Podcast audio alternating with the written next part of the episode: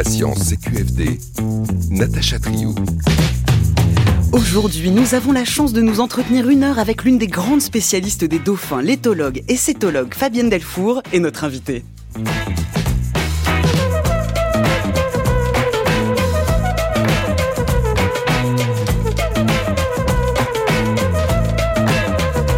Comment ces animaux perçoivent-ils le monde? Comment reconnaître et comprendre leurs émotions et comment se défaire de nos visions anthropocentrées? Depuis 30 ans, Fabienne Delfour cherche à aborder le dauphin dans sa singularité, à la première personne, en captivité comme en pleine nature. Pour l'étude de ces mammifères marins, voici une chercheuse qui a du nez, ou plutôt du rostre. Porte-parole de l'éthologie constructiviste, tentons avec elle de nous glisser dans la peau de l'un d'entre eux et tendons l'oreille à ces génies de l'acoustique. Fabienne Delfour, parlez-vous dauphin? Yeah.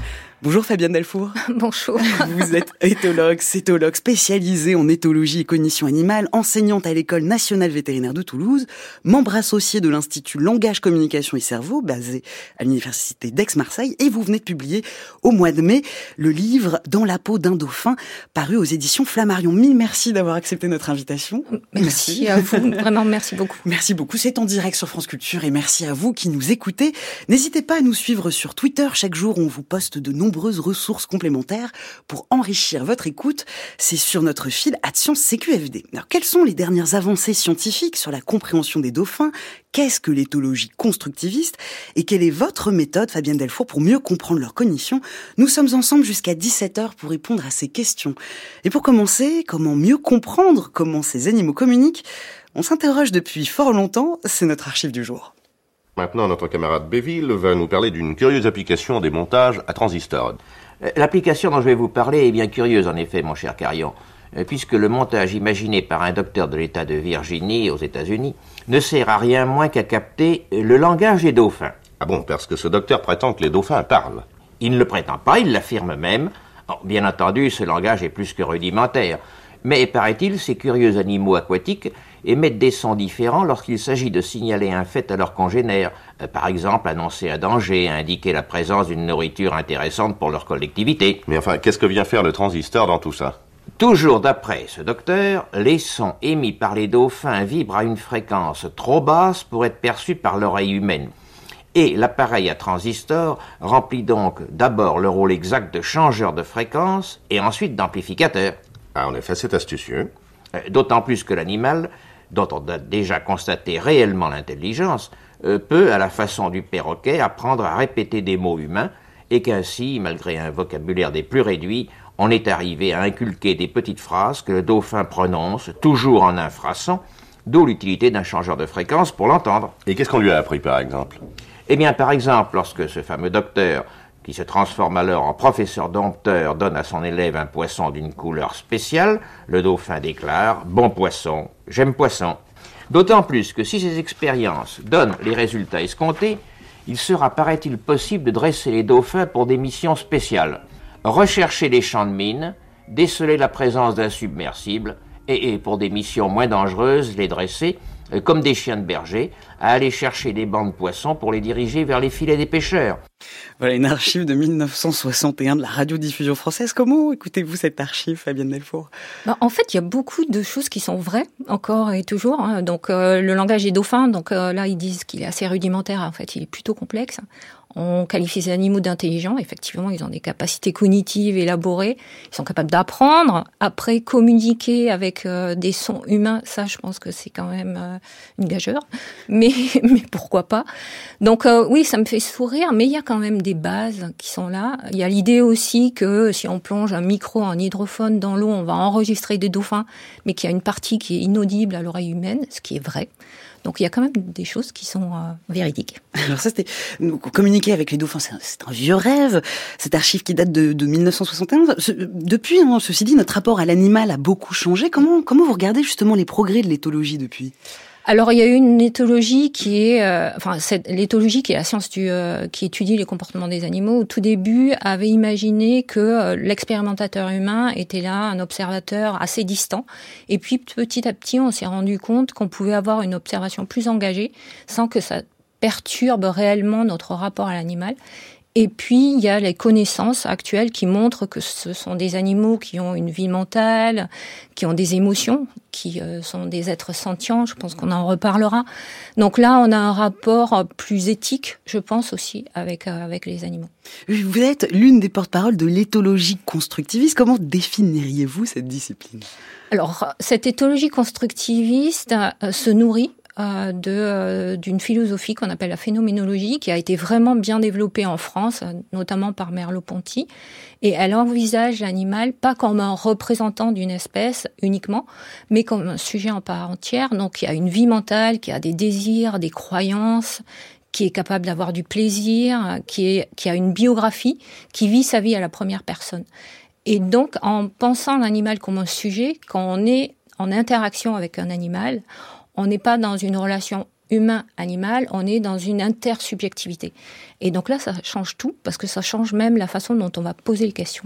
Oui, vous disiez des êtres sentients, hein. l'éthologie constructiviste s'intéresse à la sentience, c'est voilà cette capacité d'éprouver des choses subjectivement. Oui, voilà, c'est d'être capable d'avoir une vie mentale, d'intérioriser, d'avoir du plaisir, de ressentir des, un grand et riche panel d'émotions et aujourd'hui, cette sentience animale est, reconnue chez de nombreuses espèces, euh, notamment les poissons. Donc, parce qu'on a aussi cette idée d'une hiérarchie du vivant. On imagine que oui, euh, les grands singes vont ressentir des émotions, mais le poisson rouge peut-être un peu moins. Et aujourd'hui, cette éthologie montre qu'il n'en est rien, que les poissons ont des émotions aussi. Il y a deux courants différents. Il y a l'éthologie objectiviste et l'éthologie constructiviste. Quelles sont les différences? Oui, donc euh, l'éthologie objectiviste avait cette idée euh, de rester en retrait et euh, de mener des protocoles expérimentaux, d'avoir une expérimentation animale. Donc il y avait beaucoup d'études qui étaient faites en laboratoire. Et puis l'éthologie constructiviste s'est dit, ben oui, peut-être, mais on peut aussi avoir peut-être un autre rapport à l'animal et ne pas l'imaginer comme uniquement un être euh, biologique qui va réagir à des stimuli, mais euh, peut-être qu'il a une vie mentale plus complexe qu'on peut imaginer, et donc rentrer dans cette sphère mentale. Vous évoquez la, hiérarchie du vivant, il y a aussi cette hiérarchie de l'intelligence. Les progrès de l'éthologie hein, nous ont montré que Sapiens n'a pas le monopole de l'intelligence. Ça n'a pas vraiment de sens de parler d'une intelligence animale ou de l'intelligence d'une espèce tout à fait. On va parler des intelligences puisqu'ils vont vivre dans des écologies qui sont différentes, ils vont faire des expériences différentes, ils ont des sensorialités différentes, donc ils vont vivre le monde de manière différente. Et euh, voilà, on est dans un studio euh, radio, euh, on vit cette expérience en tant qu'humaine. Maintenant, vous faites rentrer un chien, il va vivre le studio d'une manière, et ça, ça se conjugue à l'infini. Parce que même nous, en tant qu'humaines, Homo sapiens, on a des histoires différentes, de relations différentes avec ce studio. Et je peux vous certifier que moi, là, maintenant, je suis beaucoup plus stressée que vous, par exemple.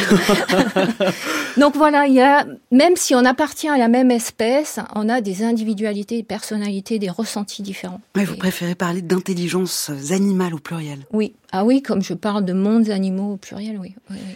Mais alors, comment vous faites? Vous faites, euh, vous, vous, faites allusion à ce studio, à votre niveau de stress, et là vous mettez le doigt sur quelque chose que je trouve assez intéressant dans, dans le travail de l'éthologie. Comment comment on fait pour éviter l'écueil d'attribuer aux animaux des caractéristiques humaines? C'est difficile, hein, car vous, moi, celles et ceux qui nous écoutent, on reste humains dans notre conception du monde. Comment se défaire de nos visions anthropocentrées? Alors oui, ça c'est extrêmement compliqué, et ce travail il va se faire a posteriori. On va essayer déjà de poser des questions qui sont plutôt animaux centrées, et donc en l'occurrence plutôt dauphin centré, parce que je connais leur biologie, parce que je connais leur sensorialité.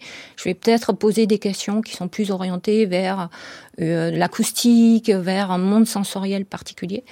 Maintenant, attribuer des qualités humaines aux animaux, parfois ça permet de faire des ponts. Euh, je peux euh, amener mes collègues ou ou mes étudiants à, comprendre le monde des animaux en faisant des parallèles. Euh, tout en disant voilà, euh, c'est à peu près comme nos émotions humaines, c'est à peu près comme. Ça, ça permet d'avoir un rapprochement. Maintenant, ce qui est dangereux, je pense que c'est l'anthropo-référencement, c'est-à-dire imaginer que le monde euh, est uniquement euh, vécu de manière humaine par euh, tous les êtres vivants. Et là, on se retrouve à voilà, à hiérarchiser le vivant, à faire que les animaux ce sont des sous-hommes ou des presque humains, mais qui sont pas tout à fait euh, bons à devenir des humains. Donc c'est éviter cet écueil-là. Vous dites euh, il faut poser des questions euh, de, dauphin. Quelles questions on pose un dauphin? C'est un animal qui est essentiellement aquatique, euh, qui vit dans un univers acoustique extrêmement riche. Et nous, humains, nous sommes des êtres très visuels. Donc peut-être oublier euh, de poser des questions sur euh, comment il voit le, son monde en couleur, de quelle couleur, ou et peut-être plutôt réagir, enfin poser des questions sur comment il réagit à, bah, à des univers acoustiques, à des paysages sonores, comment il transmet ses émotions, comment comment se passent ces apprentissages. On parle aussi hein, de l'écueil du, du chimpocentrisme. On a d'ailleurs failli appeler cette émission Malin comme un dauphin, car l'éthologie, c'est aussi beaucoup inspiré des, méthodes et des, progrès de la primatologie, mais ça aussi, c'est un piège. Oui, au début, euh, les, premières études en éthologie ont été faites essentiellement par des primatologues. Euh, et puis des psychologues qui se sont euh, accaparés ces questions qui étaient posées, posées d'abord sur les enfants et ils les ont transposées aux grands singes. C'était relativement facile, aisé, parce qu'on restait avec des animaux terrestres qui, euh, voilà, qui pouvaient manipuler, qui avaient euh, de l'appréhension, etc. Mais on voit bien que poser des questions de chimpanzés à des dauphins, ça a des limites. Euh, donc voilà, c'était cet écueil-là qui, pendant très longtemps, a sévi en éthologie. Et on a posé des questions, des questions très humano-centrées à beaucoup d'animaux. Mais parce que les dauphins ont justement des capacités cognitives qui sont proches des grands primates aussi. Oui, alors euh, ils sont capables d'apprendre, euh, de mémoriser, de transmettre des informations. Ils ont une vie sociale qui est complexe. Donc euh, cette complexité, on va la retrouver aussi chez, les grands singes, mais aussi dans d'autres, chez d'autres animaux. Et donc les comparer, c'est, ça permet de montrer des convergences évolutives, par exemple. Mais à un moment donné, il faut les séparer, c'est-à-dire ce sont des, euh, les, chimpanzés ou les orang-outans ou les bonobos restent euh, des grands primates, et puis euh, on a ces, ces, grands mammifères marins qui ont droit à avoir leur monde propre. Mais quand on étudie l'intelligence d'un dauphin, on étudie quoi? Sa capacité à anticiper, à planifier, sa mémoire? Oui, l'intelligence, c'est la capacité à acquérir, à mémoriser des informations, à les transmettre. Donc, comment euh, l'animal acquiert ces informations sur l'environnement social, sur l'environnement euh, physique? Comment il mémorise? Est-ce que euh, on a de la mémoire à long terme? Et comment il va transmettre ces informations? Est-ce qu'il y a des apprentissages? Est-ce qu'il y a des cultures aussi? On s'aperçoit que les dauphins cochent toutes les cases les dauphins cochent toutes les, cases et on va justement euh, les, décortiquer ensemble toutes ces cases. Mais avant ça, j'aimerais qu'on revienne un peu sur votre sur votre parcours hein, pour comprendre comment vous vous inscrivez euh, euh, dans, dans, l'éthologie. Vous, écrivez dans, dans, votre livre, vous écrivez il y a 30 ans, il n'existait pas de formation digne de ce nom pour devenir cétologue. Comment vous avez fait ce choix, celui de la cétologie? Alors au début, je voulais pas du tout étudier les cétacés, je voulais étudier les éléphants. Voilà. Grosse bête aussi. oui, je suis plutôt attirée par les grosses bêtes apparemment. Mais euh, mm, alors, euh, alors ça va paraître. Euh, il n'y avait pas Internet. et donc, les premiers chercheurs à avoir répondu de manière positive à mes demandes de stage, ça, a été un chercheur au, au, au Canada qui s'appelle John Ford, qui travaillait sur la bioacoustique des orques. Et donc j'ai fait le deuil des, euh, des éléphants et je me suis dit euh, pourquoi pas. Et j'ai commencé par la bioacoustique, donc euh, j'analysais des, des sons, des enregistrements d'animaux. Et très rapidement, j'ai été frustrée parce que je, voilà, je vivais dans un univers sonore, mais je voyais pas ce que faisaient les animaux. Donc je me suis dit c'est sympa la bioacoustique, mais c'est pas pour moi. J'ai vraiment besoin d'aller au contact des animaux. Et j'ai choisi l'éthologie. 30 ans après, je reviens à la bioacoustique, euh, que je combine avec l'éthologie. Mais, euh, mais voilà, ce qui me manquait, c'était euh, le, ce que je voulais. Et ça, c'était vraiment au sens littéral, je voulais m'immerger avec les animaux. L'immersion avec les dauphins. Oui. Dans, dans, dans, votre parcours, vous, vous, faites une rencontre déterminante au cours de l'été 2000. Aux Bahamas, vous rencontrez Denise Erzing, qui est pionnière de l'étude des dauphins. C'est à ce moment-là que vous commencez donc à vraiment vous intéresser plus précisément à ces animaux. Comment ça se passe, euh, cette rencontre et ce déclic? Donc euh, d'abord j'ai forcé vraiment mon université à Toulouse, l'université Paul Sabatier, pour m'inscrire en thèse. Et, euh, et donc à la fin de ma thèse, je pars en postdoctorat à Hawaï et dans mon laboratoire, une chercheuse américaine vient visiter le laboratoire, c'est Denise Erzing. Et on échange et à la fin de son séjour, elle me propose de venir travailler avec elle. Je la connais pas et je découvre un univers qui, euh, bah, dans lequel j'évolue toujours. Elle étudie les dauphins achetés aux Bahamas et elle a cette euh, observation immergée. C'est un peu la Jane Goodall des cétacés, puisque elle passe ses étés à bord de son bateau et quotidiennement, elle va filmer la vie des dauphins, elle va documenter la vie des dauphins. Et en fait, c'est ça qui me plaît. Donc, je pars en l'été 2000, la première fois que je pars avec elle. Et là, effectivement, on est hors du temps parce qu'on est sur un bateau au milieu de nulle part. Euh, pendant 15 jours, on vit vraiment dauphin, du matin au soir. Et c'est ça qui me plaît, et c'est ce que je fais depuis 30 ans. Mais comment ça se passe euh, justement, un peu plus précisément, sur le terrain, euh, l'observation des dauphins sur le long terme? Comment vous, vous travaillez en mer, si vous pouvez nous donner à imaginer votre travail? Alors, faut se lever tôt. je le dis à tout le monde. Euh, alors, euh, déjà, oui, voilà, ça, les observations commencent très tôt. qu'il fasse beau ou qu'il pleuve, euh, on va à l'eau avec les animaux. On s'immerge si les animaux le souhaitent. Donc déjà sur le bateau, de la manière dont ils vont approcher le bateau, qu'ils restent autour ou qu'ils partent, vous pouvez avoir un petit aperçu de leur, leur motivation à ce que vous veniez à leur côté. Une fois dans l'eau, c'est pareil. Euh, je me propose aux animaux, c'est-à-dire je vais jamais courir après ou nager après. Je suis plutôt statique. Et une fois qu'ils viennent vers moi, qu'ils initient une rencontre, là, je peux faire quelque chose. Euh, et pendant 30 ans, on va développer cette méthode-là. Les animaux, très rapidement, ils vont comprendre qu'on est là en observateur, qu'il n'y a pas grand-chose à faire avec nous. Parfois, ils vont nous solliciter. Je pense notamment à des femelles dauphins qui nous ont pris pour des babysitters à un moment donné. Comment ça, Comment ça Babysitter pour dauphins Babysitter pour dauphins. Donc, je peux rajouter ça sur mon CV. c'est voilà. Euh, donc, les journées au Bahamas, c'est euh, de 6 heures du matin à 7 heures du soir. Voilà, c'est 7 heures du soir. On est ancré. On voit arriver un groupe de dauphins. Euh, très rapidement, on voit que ce sont des femelles avec des jeunes. Donc, voilà, une nurserie. On s'immerge pour prendre des photos, des vidéos, et puis les femelles partent et on se retrouve à garder cinq petits dauphins avec euh, donc euh, sous la responsabilité de trois humaines. Et ce moment-là m'a posé question. D'abord, il était, témoignait d'une grande confiance à l'égard des humains. Je pense que c'est pas arrivé par hasard parce que c'était le bateau de Denis Erzing, l'équipe, voilà. Donc les animaux connaissaient euh, ce bateau, nous connaissaient. Mais euh, je me suis questionnée sur le fait que, en fait, je voulais pas que les dauphins euh, laissent leurs petits à garder aux humains. Donc voilà, euh, ça permet ce type de rencontre, ça permet des observations de de leur vie au quotidien sans avoir un réel impact. Et c'est ça qui me plaît, être témoin d'eux sans être acteur d'eux. Comment les méthodes de Denise Erzing vous ont-elles inspiré? Comment étudier les dauphins? Quels sont vos outils? Et ceux des cétologues Restez avec nous. On poursuit cette expérience dolphinienne du monde.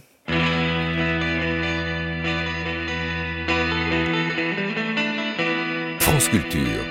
La science CQFD. Natacha Trio.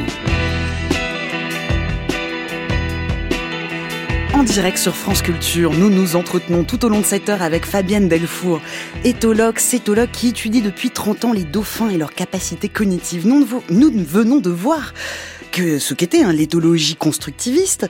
Nous avons parlé des apports de la primatologie pour l'éthologie. Alors, dans quelle mesure les dauphins, par leurs capacités cognitives, sont proches des grands primates? Ils vivent dans une société euh, qui est organisée. Donc, euh, il va y avoir euh, des us et coutumes à, apprendre. Et donc là, on a des transmissions sociales, on a des apprentissages, on a des animaux qui regardent bah, les adultes. donc, ils vont apprendre par observation. Et puis, on a des vrais profs. Donc, on a des, dauphins qui vont enseigner de manière très active à, à leurs petits les, les règles de vie de, de cette société euh, delphinienne. Ça, ça peut être rapproché aussi euh, des, des grands singes. Les dauphins sont en effet des animaux très sociaux, mais comment s'organisent plus précisément euh, ces sociétés de, de delphinidés Oui, des delphinidés. Alors, il y a une trentaine d'espèces de dauphins. Euh, les dauphins qu'on connaît le mieux, ce sont ces grands dauphins qu'on trouve dans les parcs zoologiques. Ces dauphins-là euh, vivent dans une société qu'on qu'on qualifie de fusion-fission, donc c'est un terme assez barbare, mais qui est relativement simple, c'est-à-dire il y a une organisation qui est propre au mâle, Euh, dès le plus jeune âge, les mâles vont trouver un partenaire qui va devenir leur compagnon à vie. Donc on a des duos de mâles, des amitiés masculines qui sont pérennes sur toute la vie. Les femelles, ce sont des opportunistes sociales. Elles, elles ont un réseau social beaucoup plus flexible. Si elles sont gestantes, elles vont partir avec le groupe des gestantes. Une fois qu'elles ont leurs petits, elles restent avec les femelles qui ont des petits. Une fois que le petit est sevré, elles repartent avec euh, les femelles non suitées, donc qui ont qui n'ont pas de petits à charge. Donc on a une organisation qui est extrêmement fluide, plastique chez les femelles et qui est beaucoup plus rigide chez les mâles et qui les rend beaucoup plus vulnérables en fait. Parce que quand leur partenaire meurt, ils se retrouvent tout seuls. Oui, c'est ça, chez les, grands, chez les grands dauphins, les mâles forment une sorte de duo euh, à la vie et à la mort dès, dès leur plus jeune âge Oui, oui, en fait c'est comme si euh, ils se trouvaient dès la tendre enfance, ils vont se tester et ces amitiés euh, vont, vont se renforcer au cours du temps. Et on va avoir des, euh, des formations d'alliances, donc on a des associations de duos et euh, qui forment des méga alliances de mâles. Euh, et chez les femelles, on n'a pas du tout ça. On a des, des amitiés qui sont beaucoup plus plastiques, qui sont régies quand même par une forte sororité, en fait, une, une grande solidarité féminine dans les soins qui doivent être apportés aux jeunes. Donc on a les femelles les plus expérimentées qui vont enseigner à des femelles un peu plus naïves. Et dans cette société de dauphins, ce qui est caractéristique aussi, c'est pas, on n'a pas un chef, on a des leaders. Et dans ces leaders, ça peut être aussi bien euh, des mâles que des femelles. Et je trouve cette société hyper moderne. Donc voilà, on a une alternance des, euh, du leadership. Vous disiez, le, quand des mâles perd son partenaire, il se trouve en difficulté. C'est quoi un dauphin en difficulté? Un dauphin en difficulté, il faut imaginer vivre dans un espace qui est pas toujours accueillant. Euh, il est souvent euh, sombre, il est souvent, euh, voilà, ce sont des animaux qui recherchent de la nourriture, beaucoup, souvent et maintenant de plus en plus parce qu'il y a une raréfaction des ressources alimentaires. C'est un monde aussi qui peut être assez violent puisque il y a des bandes de, dauphins qui peuvent venir et créer des, des, bagarres. Donc avoir un partenaire, avoir un pote, ça peut être fort utile. Donc être tout seul, c'est se rendre extrêmement vulnérable.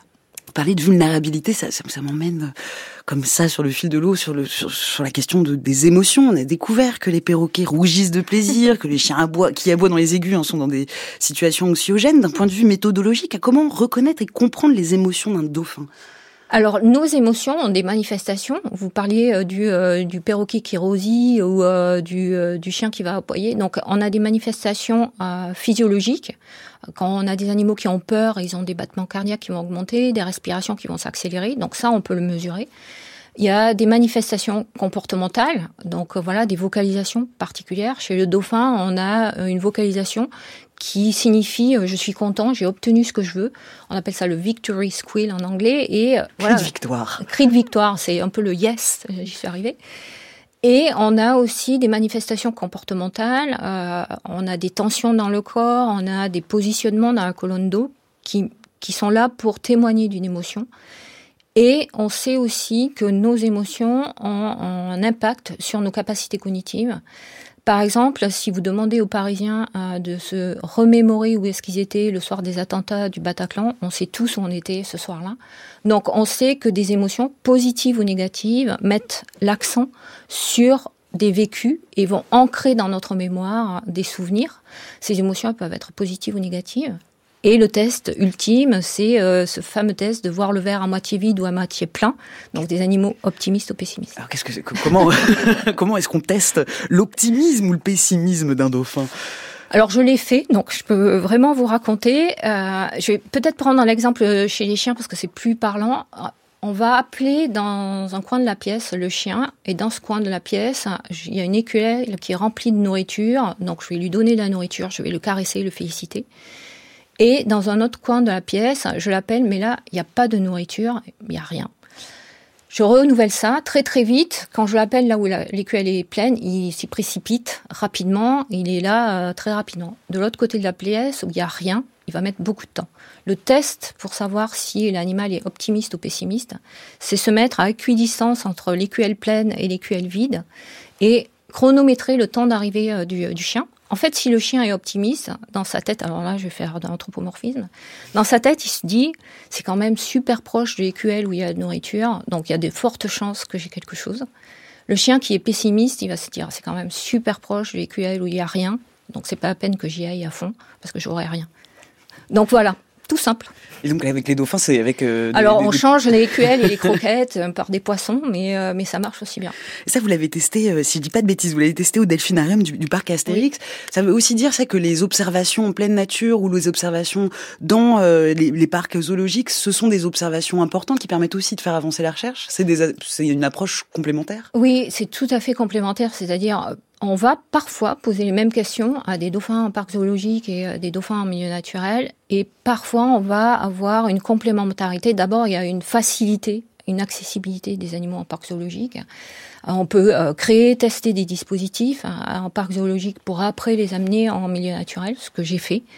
Et cette complémentarité est extrêmement riche. Et je vous disais au début, quand je suis partie à Vancouver, John Forn travaillait en parc zoologique et en milieu naturel.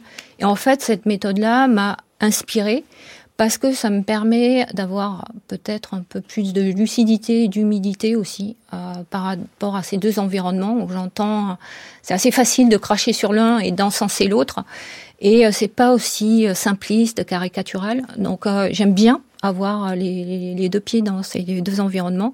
Et je pense qu'à ce jour, je suis la seule en France à avoir passé 30 ans aussi bien en parc zoologique qu'en milieu naturel. Puisqu'en effet, de 2006 à 2021, vous avez été directrice scientifique du delphinarium du parc Astérix. Et d'ailleurs, vous avez aussi, euh, euh, dans, il me semble que c'est dans ce même parc hein, que vous avez découvert. On parlait d'émotions négatives. Vous avez aussi découvert euh, une manifestation physiologique d'une émotion négative d'un dauphin. Ah, vous parlez du, du cortisol ou Exactement. Donc voilà, c'est j'avais l'envie de d'essayer de doser le stress chez, enfin d'évaluer le stress chez des populations sauvages. Mais avant ça, on a mis au point euh, la méthode dans un parc zoologique et c'est un, vétérinaire qui s'appelle Karl Merciera qui a avec euh, l'école vétérinaire de Maison Alfort qui a fait sa thèse dessus et donc qui nous a permis d'étalonner euh, cette évaluation qu'on a transposée en milieu naturel. Donc euh, aujourd'hui, on récolte des cacas de dauphins, des excréments, euh, dans lesquels on va doser le cortisol, qui est cette hormone de stress qu'on va retrouver euh, voilà, dans la peau, dans, dans les fesses, dans les urines, dans le sang. Et c'est une façon non intrusive d'accéder à, à, cette hormone-là chez les dauphins sauvages. On parle en effet hein, de dauphins qui sécrètent de fortes concentrations d'hormones lorsqu'ils sont stressés. Continuons de parler de leur intelligence. Je vous propose un extrait, une lecture de votre ouvrage Dans la peau d'un dauphin. La première question que nous, humains, nous posons face à une espèce différente est sans doute est-elle aussi intelligente que nous? Homo sapiens a une fâcheuse tendance à classer le vivant en fonction de son brio supposé. Les grands singes, et en particulier les chimpanzés, sont souvent considérés comme les animaux les plus malins. Les dauphins ne sont pas loin et occupent une place de choix dans ce podium que nous avons créé de toutes pièces. Or, pour l'éthologue que je suis, cette hiérarchie a peu de sens. Les animaux vivant dans des environnements différents, leurs univers mentaux, sont tous dissemblables, de sorte que prétendre comparer leurs capacités cognitives tient de la gageure scientifique et épistémologique. Un exemple? Faisons un test. Nous sommes immergés ensemble dans une piscine, les yeux fermés, et je vous pose la question. Où se trouve dans le bassin le gros ballon lesté qu'un assistant vient de mettre à l'eau? Comment ça? Vous n'y arrivez pas? Allez, faites un petit effort, vous êtes une espèce intelligente. Vous êtes un être humain. Les dauphins passent les tests avec aisance et brio, alors pourquoi pas vous? Vous voyez que la hiérarchisation des intelligences comporte une bonne dose d'absurdité. Je vous vois sourire pendant cet extrait, Fabienne Delfour. C'est extrêmement émouvant en fait. C'est la première fois que j'entends une lecture de, mon livre. Donc je suis émue. Mais oui, oui, ben voilà. Euh, vous avez choisi un paragraphe qui me tient à cœur parce que euh, c'est vraiment le cœur de mon ouvrage. C'est euh, changer de perspective. Et tout au long de ce livre, j'ai vraiment voulu amener le lecteur à changer de perspective. En, début d'entretien, vous avez aussi parlé, euh, évoqué la culture de dauphin. Qu'est-ce que c'est justement euh, cette culture, euh, cette culture-là? Alors, ce sont des apprentissages qui vont être mis en place par des communautés d'animaux euh, qu'on va retrouver à un endroit euh, particulier géographiquement et qu'on va pas retrouver ailleurs. Alors je vais donner un exemple qui est assez caractéristique. En Australie, euh, les grands dauphins ont développé ce qu'on appelle une, une, pêche à l'éponge. Ils vont récolter des éponges et ils vont se protéger le rostre de, le par bout de nez, donc. voilà le bout de nez avec cette éponge là pour aller chercher des, des, poissons dans les rochers. Donc c'est un moyen très euh, créatif, ingénieux de euh, ne pas se blesser quand il recherche les, euh, les poissons. Et ça, ça, ça montre déjà, alors il y a plusieurs processus, déjà de l'anticipation, planifier la tâche, c'est quand ils savent qu'ils vont aller pêcher, ils vont d'abord récolter ces, ces éponges-là. On s'aperçoit aussi que plus ils sont euh, experts dans cette pêche aux éponges et plus ils sélectionnent les éponges les plus robustes, qui ils vont pouvoir s'en servir longtemps. Et on s'aperçoit que ce sont les mères qui vont apprendre à leurs petits à utiliser cette technique-là. Donc il y a un apprentissage. Vous allez ailleurs dans le monde, cette technique n'existe pas. Donc on a ici, là, l'exemple d'une tradition culturelle qui est mise en place par un groupe d'animaux et qui est perpétrée par ces animaux. C'est ça, un apprentissage et des connaissances qui sont donc transmises. Oui, oui, oui, qui sont transmises de manière active, c'est-à-dire euh, là, c'est pas uniquement de l'observation. Les femelles vont chercher leurs petits. Euh, alors, on, serait des humains, on, les amènerait par la, par la main, mais c'est un peu ça, c'est-à-dire elles les contraignent à venir, à observer comment elles font, comment on sélectionne les éponges, comment on les récolte, comment on les place sur le rostre, etc. Donc il y a vraiment un enseignement actif sur ces sociétés de dauphins, pardon, euh, dans, votre livre aussi, vous montrez que que les dauphins euh, peuvent porter, euh, peuvent vivre des deuils également dans ces sociétés complexes. Oui, alors Parmi le, riche panel d'émotions, il y a aussi le chagrin et la tristesse. Et ça, ça a été très longtemps laissé au domaine de, des anecdotes. Mais voilà, aujourd'hui, on a quand même beaucoup d'anecdotes qui montrent que suite à la perte souvent d'un petit, les femelles vont euh, avoir une certaine apathie, vont refuser de manger, elles vont avoir euh, un retrait, elles vont couper les, vont se couper des relations sociales. Et donc ça montre, ça témoigne d'une émotion qui est plutôt négative. Ça, on va le retrouver chez d'autres animaux, mais voilà, ça existe, oui, chez, chez les dauphins, et c'est observé chez les dauphins. Et des femelles qui cessent, euh, qui cessent de s'alimenter en période de deuil, euh, oui.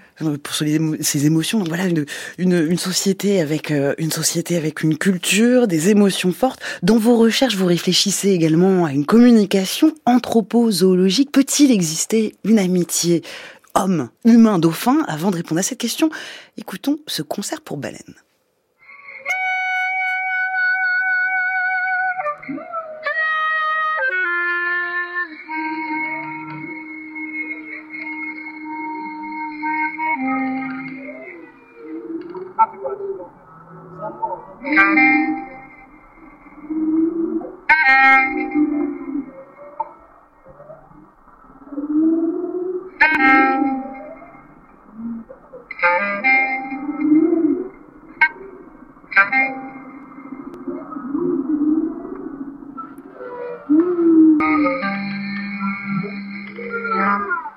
baleines.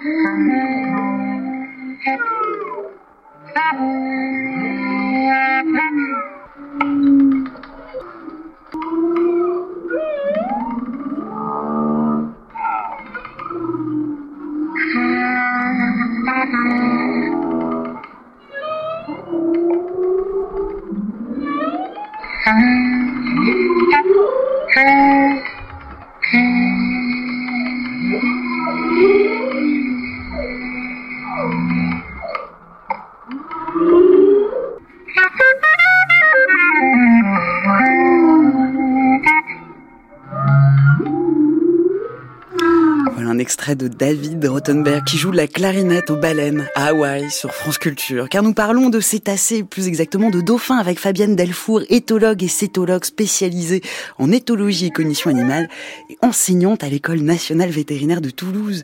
Comment ça vous fait réagir ces projets qui mêlent art et science avec des musiciens qui jouent comme ça de la musique aux cétacés Alors j'adore, d'autant plus que je, je, monte des projets art et science aussi avec Olivier Adam.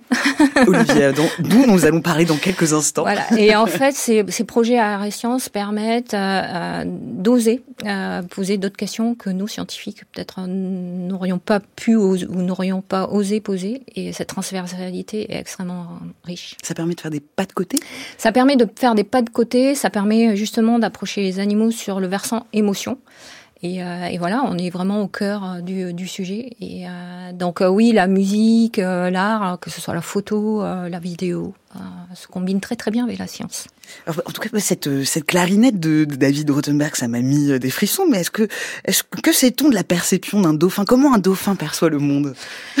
Alors, j'ai écrit un papier justement sur les émotions des baleines et suite à la diffusion d'une musique particulière, je pense que la, la, la baleine a ronronné, euh, donc euh, elle a vécu une émotion particulière.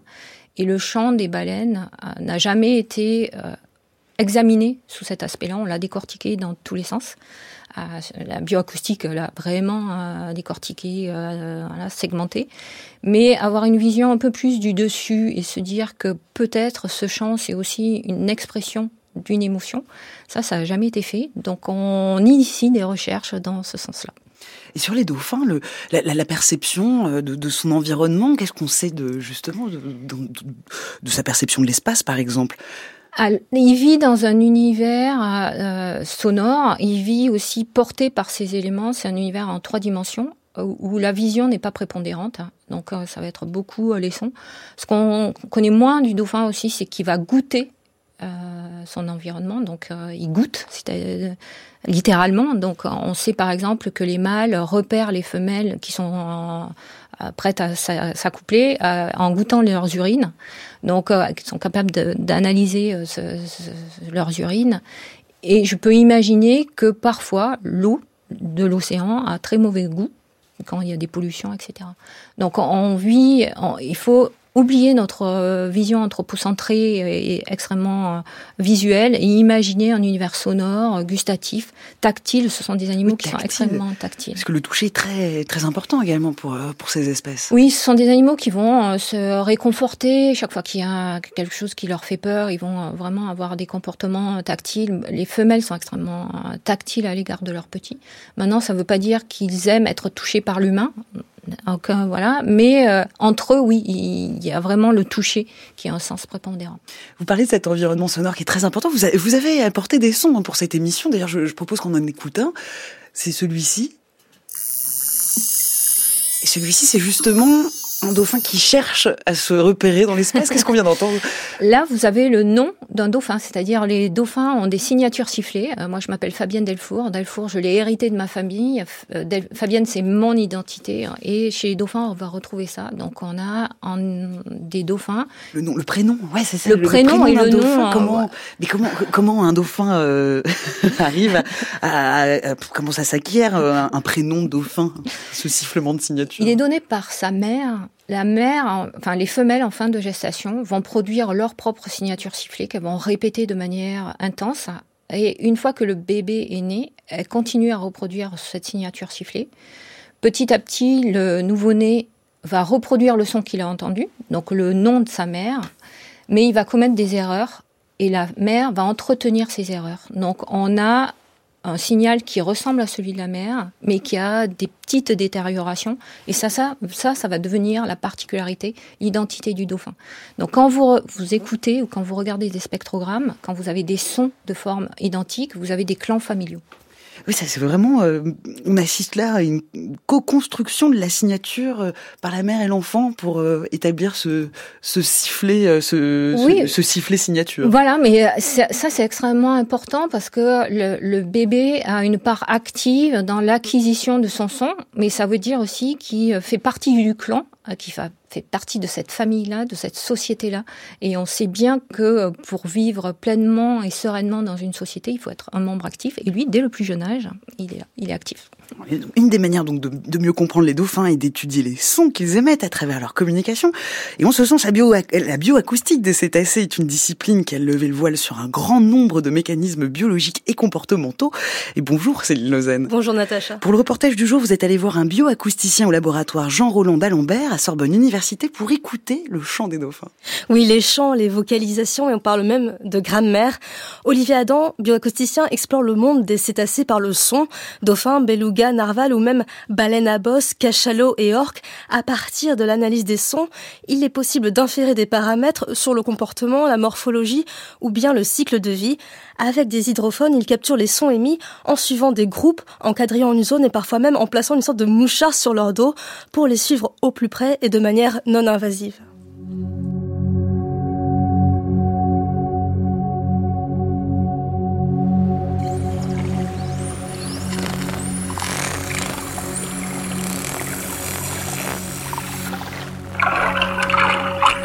Les dauphins, en fait, c'est des sifflements et des, clics. Et puis, il y a des buzz. Il y a pas des trucs comme ça. C'est des clics très proches les uns des autres. Sifflement et buzz. et ils le font en même temps. Hein. C'est ça qui est intéressant, c'est qu'ils arrivent à les générer en même temps. Et anatomiquement, ils ont, ils n'ont pas de corde vocale, mais ils non, c'est euh, pour les euh, pour les c'est des membranes qui viennent claquer l'une contre l'autre, qu'on appelle des lèvres de singe ou des vocal lips, des lèvres vocales.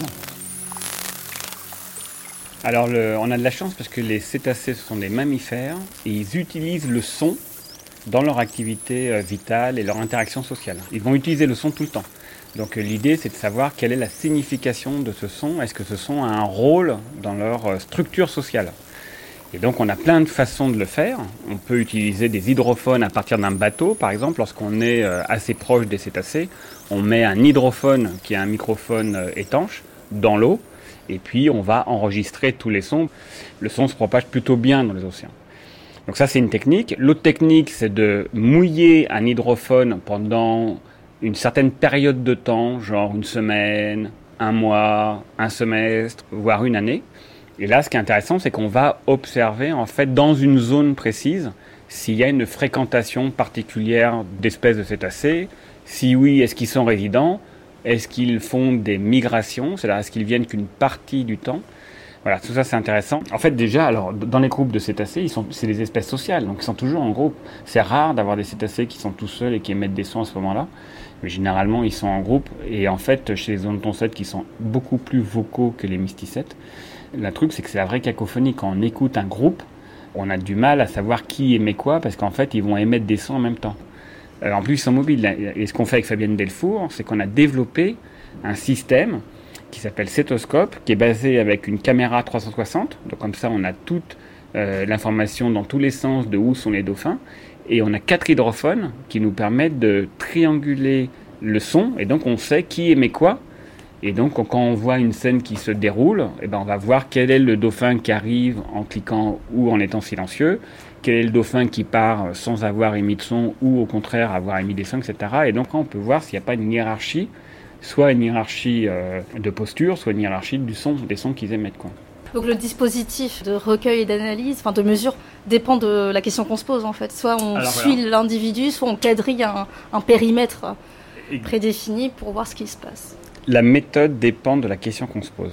Donc par exemple, quand on fait euh, des enregistrements à partir d'un bateau, on est en observation d'un ou d'un groupe de cétacés en particulier, et on va pouvoir utiliser cette euh, information acoustique pour savoir, par exemple, euh, quelles sont les émissions sonores qu'ils utilisent, éventuellement où ils sont dans l'océan, à quelle profondeur ils sont dans l'océan, parce qu'on peut faire de la triangulation, c'est-à-dire de la localisation à partir de l'acoustique.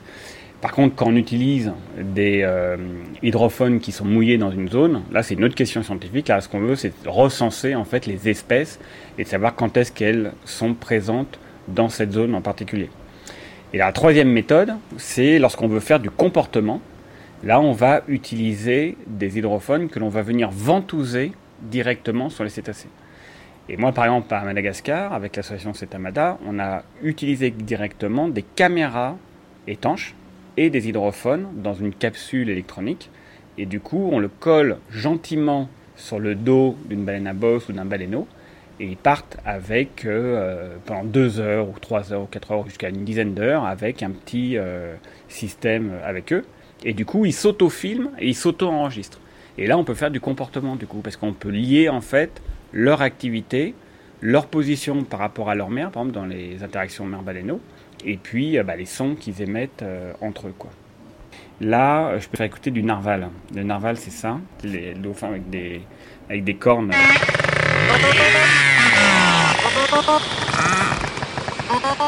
Qu'est-ce qu'on sait euh, vraiment de la fonction de ces communications? Oui, Est-ce qu'on arrive à y associer une intention, euh, des messages euh, dans ces séquences sonores? Eh bien oui.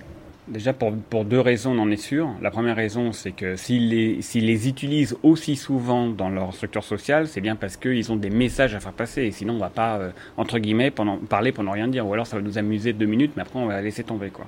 Et la deuxième raison, c'est qu'on voit qu'à des sons sont associés des comportements. Alors, chez les dauphins, par exemple, euh, ils ont la faculté de faire de l'écolocalisation.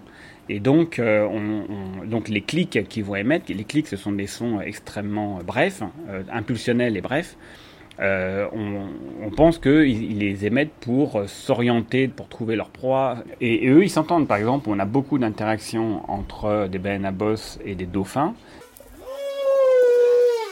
Et on, sait qu'ils ont les mêmes bandes fréquentielles. Donc quand, il y a des dauphins qui vont venir cliquer ou siffler autour des baleines à bosse, elles veulent les entendre. Et inversement, quand les baleines à bosse vont émettre des grognements, les dauphins vont les entendre. Alors est-ce qu'ils se comprennent? Ça, je ne vais pas aller jusque-là, mais en tout cas, ils s'entendent. Euh, beluga, c'est ça.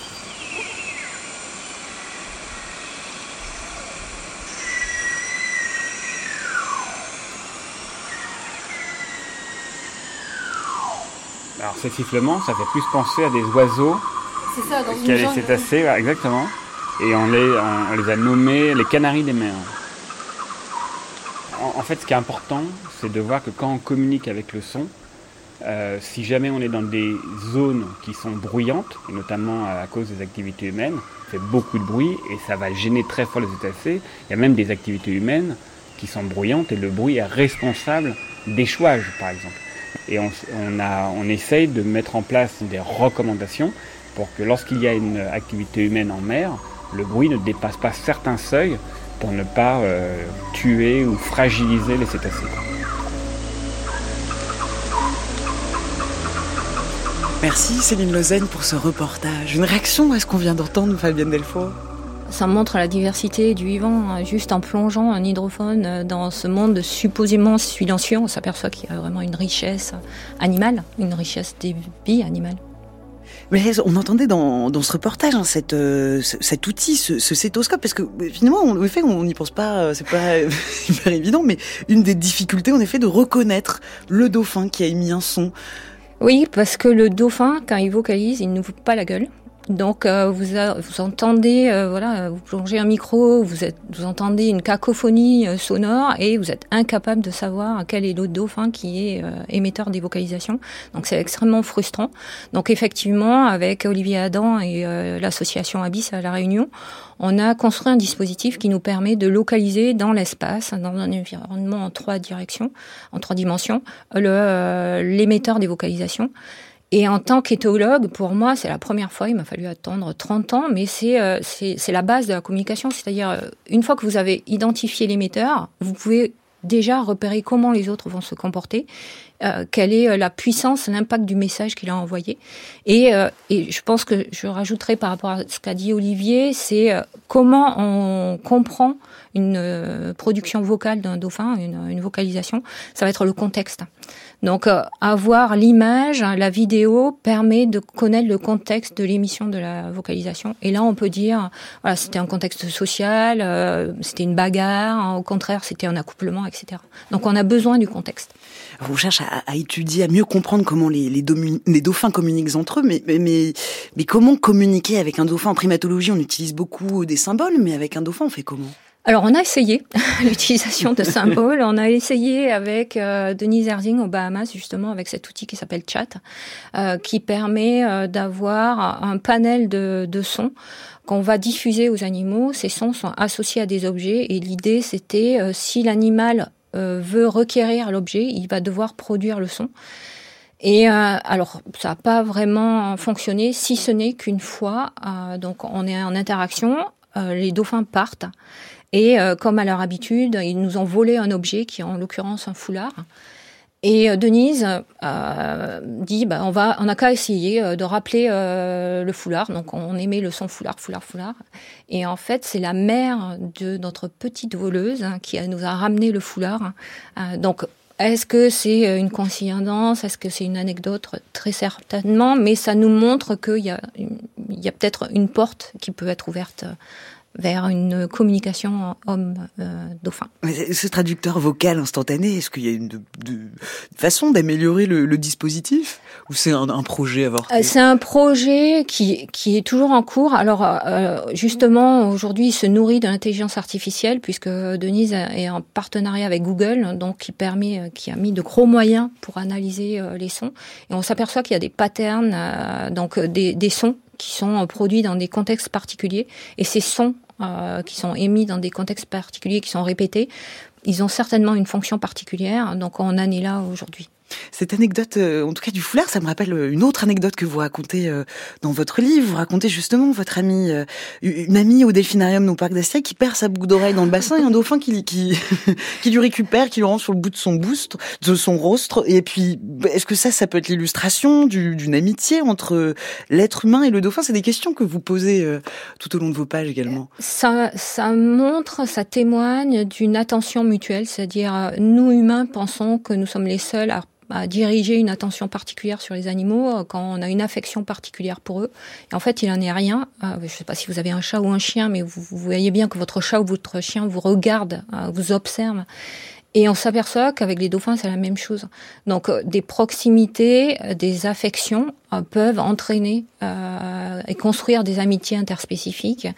Et euh, une illustration de cette amitié interspécifique, c'est l'anecdote que vous racontez, oui. Mais par rapport au... Parce que là, on parle d'un dauphin en, captivité, mais avec un animal sauvage. Avec un animal sauvage, ça va demander voilà une familiarisation, une répétition des interactions, mais euh, c'est laisser la place à l'autre pour euh, initier des choses. Et, euh, et, souvent, dans nos interactions avec les animaux, c'est nous qui sommes à l'initiative d'eux, c'est nous qui choisissons le moment de l'interaction, le type d'interaction, c'est nous qui la finissons cette interaction. Et quand vous laissez l'animal initier, Là, vous pouvez avoir euh, ces amitiés euh, qui se, mettent en place. Et Denis Erzing, qui a passé 30 ans avec une communauté de dauphins, a des individus qui, euh, qui lui portent une affection particulière. Donc, que ce soit en parc zoologique ou en milieu naturel, oui, c'est possible. Parce que votre livre présente donc une réflexion éthique sur la construction d'une amitié anthropozoologique avec un animal sauvage, mais notre relation à l'animal, elle est également euh, profondément interrogée avec le réchauffement climatique et la crise environnementale actuelle, parce que les dauphins, on arrive sur cette fin de cette émission et on ne peut pas ne pas en parler. Les dauphins aussi hein, ne, sont pas épargnés par le réchauffement climatique. Oui, en 25 ans, si je parle des Bahamas, j'ai vu vraiment le paysage des Bahamas changer. Donc ce milieu a été colonisé par euh, des algues qui sont dues à ce réchauffement de l'eau. ils ont été victimes d'ouragans, donc on a eu des populations qui ont été décimées bah, par la violence des ouragans. Donc euh, oui, on voit les traces du réchauffement climatique euh, sur le milieu terrestre, mais il ne faut pas oublier que le milieu euh, aquatique est aussi victime de ce réchauffement-là. Oui, certaines certaines espèces de rivières sont déjà en voie d'extinction ou éteintes également. Oui, oui, oui. Donc bah, le, dauphin du Gange, les dauphins d'eau douce, il y a des dauphins qui vivent dans des lieux qui ont déjà euh, qui sont pressurisés par euh, ces, ces, changements climatiques et par les activités anthropiques, et donc oui, qui sont euh, qui sont mises en danger. Oui. Vos futurs projets d'ailleurs sont en lien avec avec la compréhension, la résilience des dauphins face au changement climatique. On peut parler de ces deux derniers projets avant de se quitter. Oui, merci de me laisser présenter ces deux projets. Le premier projet est fait avec la fondation One Ocean, et là c'est vraiment une chance extraordinaire puisque ce sont des, des personnes qui viennent du monde de, de l'image qui ont un intérêt, une appétence pour la science et qui vont mettre leur expertise au service de la science. Donc c'est John euh, Jackson, Thomas Labouras qui sont vraiment euh, qui réalisateur de documentaires animaliers engagés. Et puis il y a Alexis Rosenfeld, un grand photographe qu'on ne présente plus. Armel Rui, qui est un breton sensible au vivant, et Steven Surina, qui est, Steven a mis en place euh, une fondation qui s'appelle Shark Education, pour qu'on voit les, les requins de manière différente. Et grâce à eux ou avec eux, on a pu documenter la migration des sardines en Afrique du Sud. Merci beaucoup à Fabienne Delfour. Il est temps à présent de retrouver la chronique quotidienne avec Science. C'est la chronique d'Alexandra Delbo. Comment se créent les faux souvenirs Il faut souligner d'emblée que les souvenirs sont de fait extrêmement subjectifs. Ils sont donc tous partiellement vrais et partiellement faux. Le cerveau n'est pas une caméra qui enregistre tout ce qu'il se passe. Les souvenirs ne sont qu'une partie seulement d'une situation.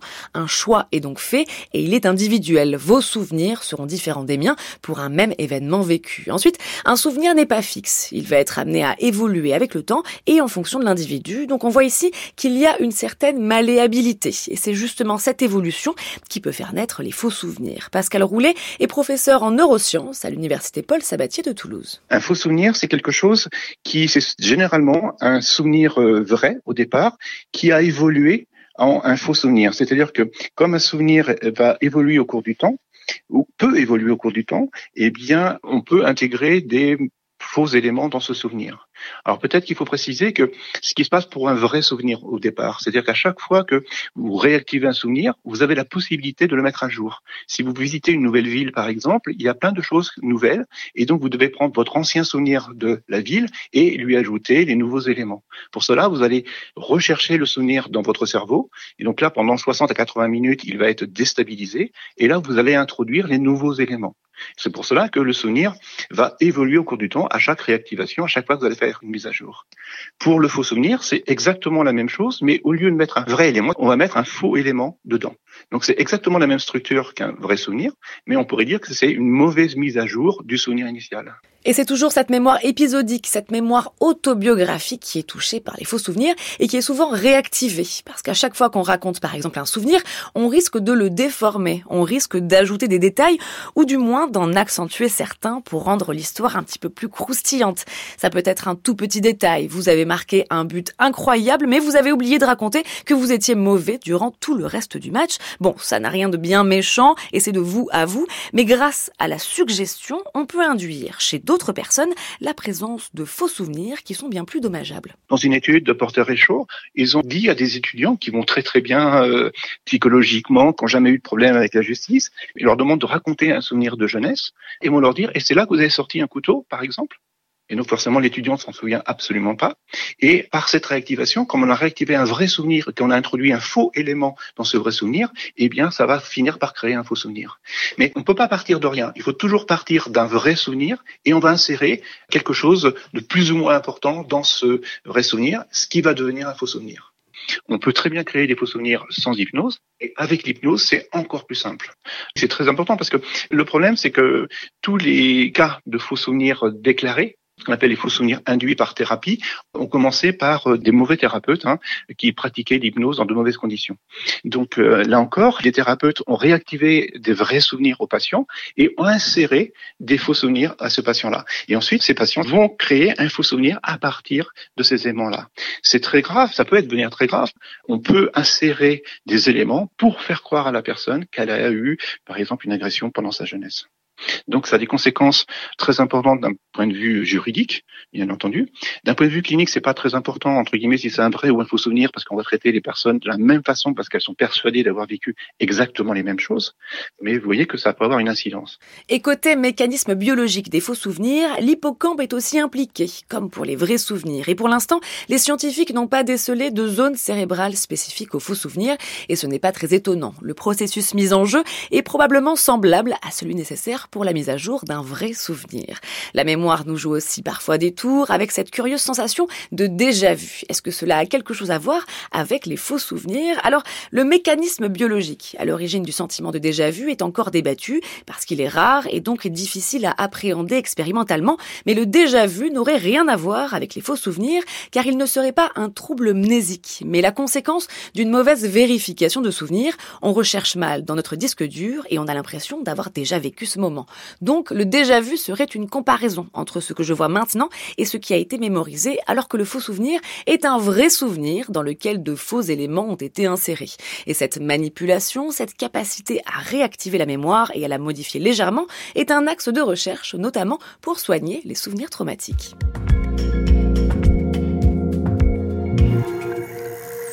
Merci Alexandra, merci à toute l'équipe de la science CQFD merci à vous pour votre écoute. C'était ce qu'il fallait démontrer à ce jour.